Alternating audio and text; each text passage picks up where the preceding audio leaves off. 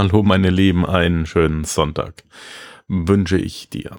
Schön, dass du wieder eingeschaltet hast. Heute mal ein Thema der liebe gute alte Bitcoin. Ich habe einen ähm, Artikel gelesen auf Englisch, den ich jetzt hier vor mir habe und der der Grund ist, weshalb es jetzt diesen Podcast geben muss der Artikel, ähm, ich werde mit, den Artikel mit dir Stück für Stück durchgehen und ich hoffe, dass ich mich nicht so sehr aufrege. Ähm, warum sollte ich Bitcoin kaufen? Wird hier auf Englisch tituliert. Zehn Gründe, warum der Bitcoin eine gute Investition in 2020 ist. Und die Jungs, die haben in äh, zehn Gründen aufgeführt, weshalb du den Bitcoin kaufen solltest. Und interessanterweise sind diese zehn Gründe genau die zehn Gründe, weshalb du ihn meiner Meinung nach eben nicht kaufen solltest. Garantiert nicht. Schon gar nicht als Anfänger ähm, und schon gar nicht als jemand, der noch nicht stabil in den Finanzen steht. Lass uns den Artikel mal Punkt für Punkt durchgehen. Ich habe äh, das nicht auf Deutsch vorbereitet. Ich gehe einfach mal durch. Am Anfang haben sie gefragt, was ist ein Bitcoin? Short Intro. Da ist ein kleines Filmchen. Und aber ich denke, heutzutage weiß jeder, was äh, ein Bitcoin ist. Ein Bitcoin ist eine berechnete künstliche Währung, wobei jede Währung künstlich ist, außer Edelmetall. Die eine wird eben von der Regierung gemacht, Fiat, die andere ähm, wird vom vom Volk das aufbegehrt gemacht und ist dezentral. Und das nennt sich dann heute Kryptowährung und die erste davon war eben der Bitcoin. Es ist wie so oft im Leben, die Idee ist eine gute, allein die Umsetzung, ähm, naja, pass mal auf. Also, warum sollte ich einen Bitcoin kaufen? Zehn Gründe. Erstens, Bitcoin-Regeln sind permanent. Das heißt, die Regeln, die am ersten Tag für den Bitcoin erstellt wurden, die sind unumstößlich und können nicht geändert werden. Und jetzt kommen sie an, es wird nie mehr als eine Million Bitcoins geben. Man kann nie mehr äh, als eine Million äh, fördern. Die werden ja gemient auf speziellen Rechnern inzwischen und alle Nase lang, alle paar Monate wird die Berechnung erschwert, so dass man höhere Rechenleistung braucht. Und auch die Rechenleistung ist ja irgendwann begrenzt, denn ein PC kann nie schneller rechnen, als der Strom fließen kann. Er muss ja Strom durch seine Adern schicken, sagen wir mal. Und das muss äh, von Prozessoren und, und allem umgerechnet werden. Aber schneller als der Strom wird es nicht gehen. Außer man sendet Licht, aber dieses Licht ist auch wieder mit Strom erzeugt. Von daher, schneller als der Strom fließt, wird ein Rechner nie äh, laufen können und daher irgendwann werden die Bitcoins aber so schwer zu berechnen sein, dass ein Rechner, selbst der mit hm, Stromgeschwindigkeit arbeitet, das nicht mehr hinbekommen kann. Ja, es werden also tatsächlich nie mehr als eine Million ähm, erzeugt. Diese Regel ist vollkommen korrekt. Aber Dadurch, dass sie nicht umgestoßen werden kann, dadurch, dass sie permanent ist, kann man, sobald man einen Fehler erkennt, vielleicht in naher Zukunft oder vielleicht auch in mittlerer oder ferner Zukunft, dass man merkt, hey, man hat einen Fehler gemacht und es passt heute nicht mehr in die Zeit, man müsste den ändern, dann kann man den nicht mehr ändern. Und dann kann es eben sein, auch aus meiner Sicht raus, das ist meine persönliche Meinung, dass von heute auf morgen der Bitcoin nicht mehr auch nur ein Pfifferling wert ist, weil er eben nicht mehr genutzt werden kann. So. Punkt Nummer zwei. Der Bitcoin ist und wird immer rar sein. Ne, wir haben ja gerade eben gesagt, es wird immer eine Zahl von unter 21 Millionen Bitcoins geben. Das ist korrekt. Aber es ist Augenwischerei und es ist eine Milchmädchenrechnung, denn nur die Zahl vor dem Komma, die 21 Millionen, wurde begrenzt. Die Zahl nach dem Komma, so wie es bei einer Fiat-Währung ist, bei einer Fiat-Währung hast du zwei Stellen nach dem Komma und vielleicht fünf Stellen äh, an der Börse, aber das war's. Ja. Der Bitcoin ist nach dem Komma unendlich und jetzt musst du dir vorstellen, du hast einen Apfel und den darfst du nur zehnmal teilen. dann ist das Kleinste, was du bekommen kannst, das Zehntel eines Apfels. Aber stell dir mal vor, du könntest einen Apfel unendlich teilen. Ja? Und weil Äpfel eben rar sind, wird der Apfel, also ein ganzer Apfel, wird zu teuer. Dann holst du dir halt nur einen halben. Der wird aber zu teuer. Und dann gehst du bis auf ein Zehntel runter und dann ist eben der Wert begrenzt. Wenn du aber in der Nachkommastelle unendlich bist, ja, dann kannst du ja eine sechste, siebte, achte, zehnte, elfte Stelle und das immer so lange teilen, bis irgendjemand da ist, der es sich leisten kann. Also damit ist doch sogar ein einziger Bitcoin unendlich. Also sogar schon ein halber, ein Zehntel, ein Tausendstel Bitcoin kann man so weit weiter, eine, ein Milliardstel Bitcoin kann man so lang weiterteilen, dass die ganze Welt davon hat. Und diesen 100 Billiardsten Teil eines Bitcoin, der kann dann 100 Euro kosten. Verstehst du? Das ist Bullshit. Er wird vor dem Komma rar sein, nach dem Komma ist er unendlich und damit wird nicht mehr mit Bitcoins in der Zukunft gehandelt, sondern die siebte Stelle nach dem Komma heißt ja bereits Satoshi. Es gibt Bezeichnungen für die Nachkommastellen, google dich da mal rein und dann handelst du halt nicht mehr mit Bitcoins, sondern mit Satoshis. Wo ist der Unterschied? Ja, also in dem Moment, wo es für den Normalsterblichen zu teuer wird. Naja. Kommen wir zu Punkt 3. Der Bitcoin ist transparent. So eine Scheiße.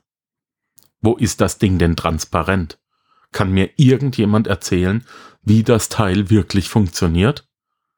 Wo ist das denn transparent? Also, wenn ich eine Fiat-Währung, ich, also ich bin von der Idee des Bitcoins und von der äh, dezentralisierten äh, Blockchain bin ich äh, ein Fan. Die Idee ist eine geile. Hey, super toll. Und ich mag es auch nicht, ähm, wie unsere Währungshüter künstlich in die Währung eingreifen. Aber sie greifen ein und es tut auch vieles Gutes. Es ist doch nicht alles, es ist doch nicht alles Mist. Hätten die nicht eingegriffen, hätten wir 2014 oder 15, wann es war, hätten wir den Euro verloren.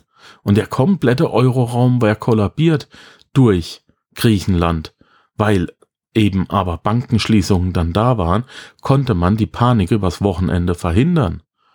Und seitdem arbeiten die da dran. Ja, dass es eben nicht kollabiert. Lass doch sowas mal beim Bitcoin trans äh, äh passieren. Dann hast du niemanden, der eingreifen kann.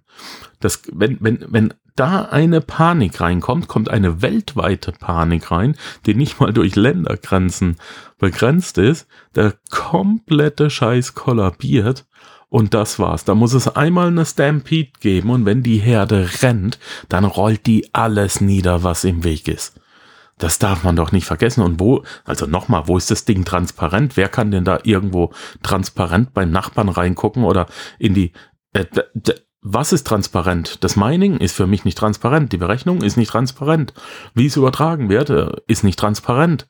Was ist denn transparent? Also, das ist ja wohl, äh, da, da steht ein Satz, but Bitcoin has two things that no other currency in the world has, not even the US dollar. Decentralization and transparency. Ähm, ja. Der Dollar ist nicht dezentralisiert, der Bitcoin schon, aber wo ist das ein, wo ist das ein großer Vorteil? Ähm, haben wir ja gerade gesagt. Gut, er ist jetzt dezentralisiert. Wäre noch gut, wenn er begrenzt wäre, ist er aber nicht. Äh, wo ist das jetzt ein Riesenvorteil? Ich weiß nicht, wo du einen Vorteil hast oder ich einen Vorteil, wenn ich jetzt einen Zettel mit der Zahl oder was in der Hand habe und kann sagen, ja, yeah, er wurde dezentral geschaffen. Naja, dafür kann ich mir auch nicht mehr Brötchen kaufen oder nicht. Also, welchen Vorteil verschafft es dir? Verstehe ich nicht. Nummer vier, Bitcoin ist ähm, nicht zensierbar. Ja, er ist nicht zensierbar, aber damit haben wir auch keine Schutzmechanismen mehr. Ja, die, die Währungshüter, die wir haben in Europa, in der Schweiz, in den USA, die mauscheln schon viel. Aber mit dem Bitcoin selber wird auch noch viel mehr gemauschelt. Schau mal, man sagt, der Forex-Markt ist der ehrlichste Markt der Welt, weil er einfach so groß ist, dass er nicht von einer Person oder sogar einem Land ähm, ähm, manipuliert werden kann. Vom Bitcoin gibt's nur 21 Millionen. Stell dir mal vor, China hat davon 10 Millionen. Was denkst du, was passiert, wenn die die heute sofort verkaufen? Bam. Das, was passiert, wie, äh, da, da, passiert das gleiche, wie wenn äh, äh, Warren Buffett von heute auf morgen alle seine Cola-Aktien verkauft. Die Firma ist pleite. Ja. Und hinterher kann er sie für ein Apfel und ein Ei wieder kaufen, neu aufbauen und dann gehört ihm die ganze Firma. Und das gleiche ist beim Bitcoin. China und manche andere Staaten waren so schlau, dass die sich genug von dem Zeug geholt haben. Vielleicht nicht 10 Millionen, aber stell dir mal vor, sie haben 4 Millionen. Jetzt stell dir mal vor, morgen kommen 4 Millionen Bitcoins mit einem Schlag, weil die sich abgesprochen haben, bam, auf den Markt. Damit sind alle Nachfragen, die draußen sind, bedient. Die haben das ganze Geld eingesammelt in Fiat-Währung. Da es keine Nachfragen, nur noch Angebote gibt, kollabiert der ganze komplette Markt. Es wird Panikverkäufe geben, weil eben keine Ahnung hat von dem Scheiß, was er macht. Es wird massige Panikverkäufe äh, geben. Die werden auch alle bedient. Das heißt, äh, der, jeder Bitcoin, den die dann da äh, unten verkaufen, äh, es wird also immer mehr auf den Markt kommen. Und wenn der Preis niedrig genug ist, dann kaufen die auf einen Schlag wieder alles. Und bis du kapiert hast, dass, dass äh, äh, das Boot sich schon wieder dreht um 180 Grad, haben die schon wieder den Markt aufgekauft und statt 4 Millionen besitzen sie jetzt 7 Millionen Bitcoins. Und dann warten sie wieder 6, 7 Jahre, bis sich der Markt wieder reich gewünscht hat und dann machen sie den gleichen Scheiß nochmal. Von wegen, das Ding ist nicht zensierbar. Der Markt liegt in den Händen von ganz wenigen und das haben wir gesehen. Das haben wir bereits einmal erlebt. Und das war, Moment, na, 2017. Als das Ding kurz vor 20.000 war, haben diejenigen, die im Dezember 2017, die haben einfach abgestoßen, äh, haben die Gewinne mitgenommen, weil sich alle eben auf 60, 70.000 reich gewünscht haben. Und als dann die Panikverkäufe eingetreten sind, haben sie unten wieder nachgekauft. Also wir haben es bereits erlebt, von daher Bitcoin ist zensierbar. Punkt Nummer 5, den die anführen, ist, ah, der Transfer von Bitcoin äh, verursacht wenig Gebühren. Nun ja, die Tatsache, dass es überhaupt Gebühren verursacht, ist doch schon wieder eine Frechheit schlechthin. Das heißt, das ist doch schon wieder Energievernichtung. Hol dir ein Transferwise-Konto, wie ich seit Monaten sag, überweis Geld zu einem anderen Transferwise-Konto, weil die meisten haben es inzwischen, meine VAs haben es, ähm, meine, meine Firmenpartner haben ein Transferwise-Konto, da kostet es null. Und null ist weniger als wenig. Bitcoin kostet. Es verdient schon wieder jemand dran und das nicht zu knapp und damit vernichtest du doch schon wieder Werte, also Bullshit. Ähm, Bitcoin äh, Nummer 6, Bitcoin-Regulation ist developing positively. Moment. Ähm, die Bitcoin-Regulierung wird sich positiv entwickeln. Jetzt ist der Witz schlechthin. Warte mal, Zwei Punkte vorher sagen die, der Bitcoin ist nicht zensierbar. Und jetzt sagen sie, und er ist dezentral, huhu, man kann nichts äh, äh, eingreifen. Und jetzt sagen sie, die Regulierung, äh, die behördliche, entwickelt sich positiv. Ne, was nun?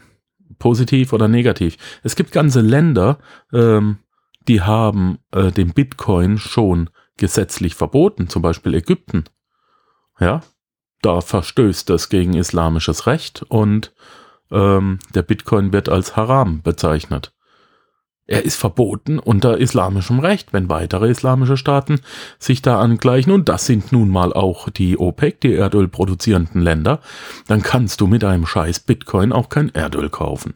So, der Bitcoin ist und bleibt kein realer Wert. Wir gehen weiter. Punkt Nummer 7. Bitcoin offers potential profits. Richtig. Es ist nämlich keine Währung inzwischen mehr. Es ist was? Ein Spekulationsobjekt.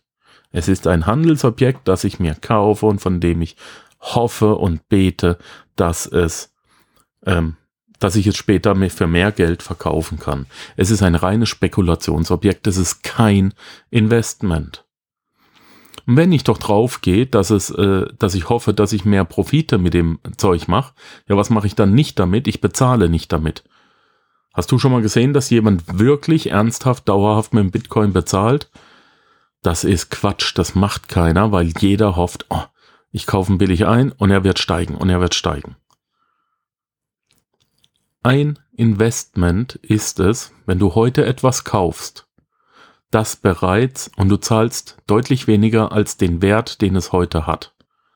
Und egal, ob der, du hoffst natürlich, dass der Wert dann steigt, aber selbst wenn er fällt und du verkaufst, machst du trotzdem immer noch Gewinn. Beispiel, ein Haus hat einen Wert von 200.000 Euro und du machst ein Angebot über 100.000 und es wird angenommen. Jetzt fällt der Wert des Hauses auf 160.000 runter. Dann ist nur dein Gewinn reduziert, aber du bist immer noch in der Gewinnphase. Du hast ein Investment, wenn du weißt, dass du Gewinn machst. Ansonsten ist es eine Spekulation. Und das übrigens auch bei Aktien. Wenn du weißt, dass eine Aktie, dass eine Aktie, also der, der Wert, den eine Aktie oder der Anteil, den eine Aktie an einer Firma symbolisiert, dass der heute mehr wert ist als der Preis, den sie kostet. Ja, wenn du jetzt in der Lage bist, auszurechnen, was ist äh, der Anteil einer Aktie einer Firma wert, ja, sagen wir mal 100 Euro und die Aktie kostet heute nur 50. Ja, dann kann ja nicht so viel passieren. Dann ist das definitiv ein Investment. Bitcoin offers potential profits. Der Bitcoin bietet potenzielle Profite. Ja, alle lassen die Finger von Forex, äh, aber jeder geht in Bitcoin. Bitte die Finger weglassen und schon gar nicht wegen irgendwelcher Profite. Bitcoin, jetzt kommt ein geiler Punkt. Bitcoin inspiriert philosophische Möglichkeiten. Äh, so eine Kacke. Was soll mir das denn bringen? Äh, die fundamentale Bitcoin-Bedeutung die Fundamentale des Bitcoin bedeuten so viel. Transparenz bedeutet weniger Regierung, Big Brother Control and Oversight. Was hat denn Transparenz mit dem Nicht-Eingriff einer Regierung zu tun? Also ich habe selten so viel Scheiße gelesen, ganz ehrlich. Das ist, das hier ist wieder Joschka Fischer Politik, weißt du? Da, da labert ein Grüner so lange äh, äh, seine, seine Wunschpolitik, bis er wirklich im Amt sitzt und dann merkt, dass es ohne Krawatte und Anzug dann doch nicht geht und der Realpolitik äh, müssen dann halt mal die Träume weichen. Aber hier hat wieder irgendein Vogel geschrieben, äh, total verklärte, sinnlose und zusammenhanglose Begründung. Transparency means less government, big brother control and oversight. Äh, was hast du davon? Du hast ein höheres Risiko, dass wenn irgendwo an den Säulen gerüttelt wird oder dass irgend welche Regierung kümmert sich denn drum, wirklich, äh, um das System zu verbessern? Aber wir haben ja gelernt, wir können es nicht verbessern. Welche Regierung kümmert sich denn darum, das System zu verbessern und Fehler auszumerzen, wenn sich tatsächlich mal jemand reinhängt? Ich meine, die Leute werden ja auch nicht dümmer und die Computer werden auch nicht schle äh, schlechter. Also, pff, naja, wenn es jemand programmiert hat, ne, haben wir im Zweiten Weltkrieg gesehen, die Enigma, gibt es auch jemanden, der es knacken kann. So, zweiter Punkt, den sie sagen unter Punkt 8. Dezentralisierung bedeutet, große Banken and governments können nicht can't censor and confiscate your money.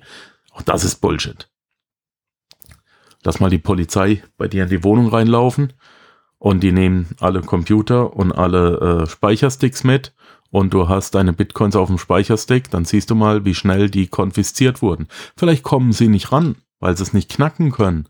Aber ein kleiner Tipp, du auch nicht mehr. Das Zeug ist weg. Das ist dann einfach zerstört oder liegt halt irgendwo rum und keiner kommt mehr ran. Immunität bedeutet no fudging the books or shady business since transactions can't be changed.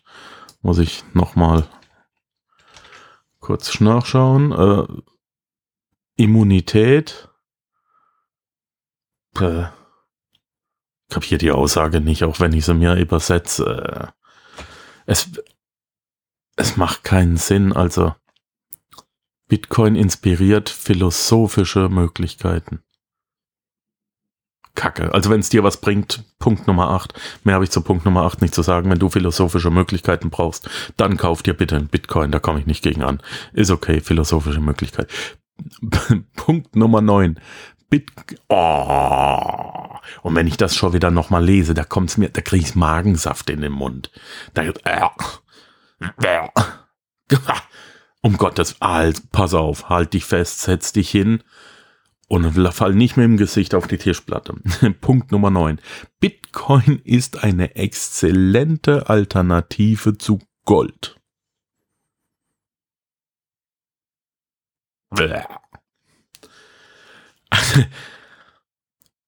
Sensationell. Natürlich ist es schade, dass in 1970 durch Nixon das Goldstandard äh, äh, ausgesetzt wurde. Hm, ging nicht anders. Natürlich wäre es mir lieber, wenn wir ähm, noch ein bisschen äh, Gold auf unserer Währung hätten, ja. Habe ich ja auch schon einige Podcasts gemacht, aber Bitcoin versus Gold, die haben hier eine kleine Tabelle gemacht. Pass auf, ich sag's dir. Bitcoin versus Gold. Bitcoin ist im Gegensatz zu Gold easily portable, also leicht zu transportieren. Stimmt. Du packst es auf den Speicherstick, und du kannst es transportieren, ins Auto packen, ist okay. Mm, Gold auch. Gehen wir mal davon aus, dass dein Privatvermögen nicht mehr als 100.000 Euro beträgt. Oder machen wir es mal andersrum. Wenn du von Deutschland in die Schweiz fahren willst, darfst du nicht mehr als 10.000 Euro dabei haben. Auch in Gold nicht. Das heißt, wenn du mehr mitnimmst, müsstest du es in Bitcoin machen und dann ist es schon wieder nur ein Weg, um illegal Geld zu transportieren. Und dann ist es schon wieder eine Möglichkeit, um Schwarzgeld zu machen. Wenn das dein Antrieb ist, natürlich. Wenn das nicht dein Antrieb ist, sondern du Privatvermögen reinsteckst, na, seh mal, du darfst eh nicht mehr als 10.000 rüberbringen. Aktuell kostet die Feinunze Gold, die etwa 32 Gramm wiegt, ähm, die kostet 1500 Euro. So. Also zwei Unzen, 60 Gramm Gold, kosten 3000 Euro.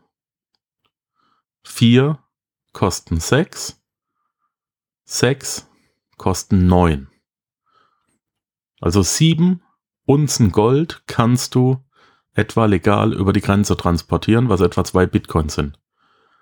Und sieben Unzen Gold wiegen etwa 200 Gramm. Das kannst du dir in die Hosentasche stecken, sind zwei Päckchen Schokolade. Das kannst du in eine Jackentasche stecken, egal wohin. Und das kannst du genauso leicht transportieren, wenn wir in der Legalität bleiben. Easily portable. Gut. Wenn du 100.000 Euro hast, dann brauchst du etwa drei Kilo Gold. Ist ein bisschen schwerer, aber noch genauso leicht zu transportieren. Ja, ähm, aber 100.000 Euro muss man auch überall anmelden. Punkt Nummer zwei. Man kann es nicht konfiszieren. Was für eine Bullenscheiße. Wenn dein Speicherstick weg ist, wenn dein Laptop weg ist, wenn dir die Festplatte abraucht, dann ist das Zeug weg. Wenn dir ein Hacker ist mir übrigens mal passiert, wenn dir ein Hacker, äh, ich hatte, ich hatte 0,001 Bitcoin noch irgendwo rumliegen und der ist in meinen Account und hat den geändert und dann hat er ihn übertragen und dann war's das. Es ist nicht konfiszierbar. Na gut. Das stimmt nicht. Natürlich kann man es konfiszieren. Ähm, es ist gut zum Bezahlen. Ja. Aber keiner tut's, weil jeder nur spekuliert. Und der vierte Punkt, es ist leicht zu transferieren. Naja gut, ist es auch nicht. Du brauchst ja irre lang, bis die ganzen Rechner das alles stundenlang durchgeschoben haben und bis du endlich die Bestätigung hast, dass es transferiert wurde. Leicht zu transferieren, geht zu Transferwise, innerhalb von einer Sekunde hat dein Partner das Geld und du siehst zu jeder Zeit, wo es steckt. Also, und damit hast du Fiat-Geld transferiert. Gold transferieren ist genauso einfach. Du kannst es übergeben. Gut, du kannst es jetzt nicht von hier nach Afrika schicken, aber wie oft machst du das? Mein Gott. Punkt Nummer 10. Und das ist oh, genauso schlimm wie Punkt Nummer 9.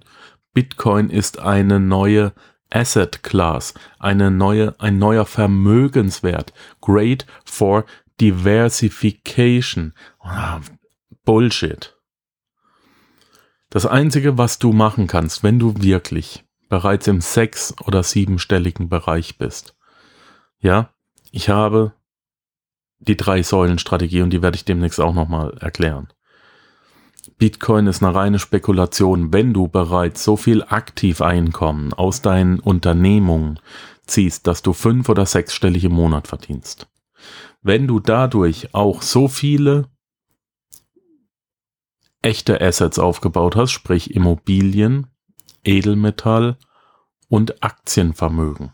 Und da sollte mindestens ein positives, also nicht die, die gehebelten Schulden, sondern in Eigenkapital mindestens eine Million in, in Immobilien und eine Million in ähm, Aktien stecken und du hast dann Taschengeld übrig, ja mein Gott, dann nimm halt 30, 40, 50.000 Euro, kauf dir ein paar Bitcoins, lasse liegen, vererbst sie deinen Kindern. Natürlich sind die eventuell dann mehr wert und dann war die Sache gut. Aber vorher nicht. Nicht bevor du zwei Millionen Euro sicher in realen Werten stecken hast und reale Werte gibt's nur drei auf der Welt. Edelmetall, Immobilien und Firmenanteile. Ganz deutlich Firmenanteile, weil Aktien sind auch kein Spekulationsgut, sondern Firmenanteile. Es kann sein, dass ähm, die Technologie so weit geht, dass jeder irgendwann mit seinem Handy den Bitcoin hacken kann. Ähm, du weißt nicht, was losgeht. Äh, es ist vielleicht nicht das sicherste, mit Bitcoin zu bezahlen. Du wirst dich tierisch aufregen, wenn du heute für 5000 Euro einen Bitcoin kaufst und in sechs Wochen, dann steigt er auf neun und in sechs Wochen ist er unten bei 1000. Hm, dann will ich aber mal dein Nervenkostüm sehen. Und dann will ich auch mal sehen, wie du das deiner Frau erklärst. Und das war ja so. Ich kenne übrigens einen, der hat äh, gemäß Eigenaussage ein ähm, gut eine Viertelmillion auf einem, auf einem Aktienkonto getradet.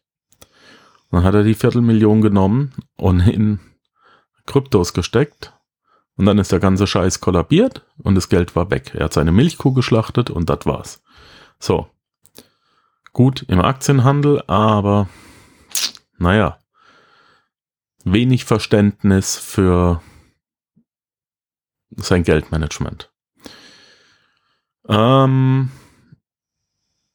das soll's erstmal gewesen sein von mir für heute. Ich denke, ich habe mich über diesen blöden Artikel genug aufgeregt. Jeder einzelne Punkt ist genau, den die als positiv darstellen, den kann ich als negativ darstellen. Das ist alles Augenwischerei und Pipifax und, und Reichträumerei. Wenn du wirklich Geld übrig hast, pack's rein, leg's zur Seite, aber bitte kümmere dich zuerst in der Reihenfolge, be bevor du 30.000 in Bitcoins steckst. Und das sollte ungefähr die Größe sein, wo wir wirklich loslegen.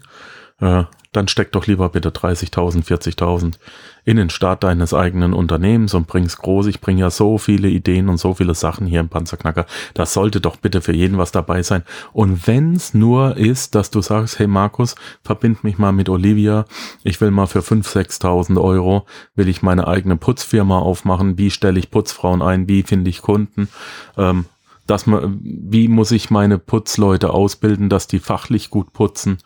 Ähm, das ist so einfach und ein, eine, eine Goldgrube und eine never-ending Story, weil du es jederzeit auf der Welt und in jeder Stadt äh, wieder neu aufziehen kannst.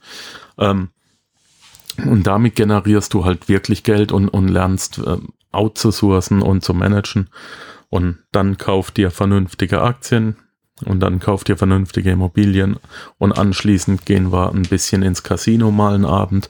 Wenn du dann immer noch gamblen willst, dann hol dir Bitcoins. Ansonsten wünsche ich dir einen schönen Sonntag und denke mal dran, sei die Stimme, nicht das Echo. Wenn dir der heutige Input gefallen hat, dann freue ich mich, wenn du diese Episode jetzt auf Facebook mit deinen Freunden teilst. Vergiss bitte auch nicht, das Archiv auf meiner Webseite unter www.panzerknackerpodcast.com nach älteren Episoden zu checken. Dies ist eine Markus Habermehl Produktion. Bitte besuche mich auch nächste Woche wieder für eine weitere Folge vom Panzerknacker Podcast.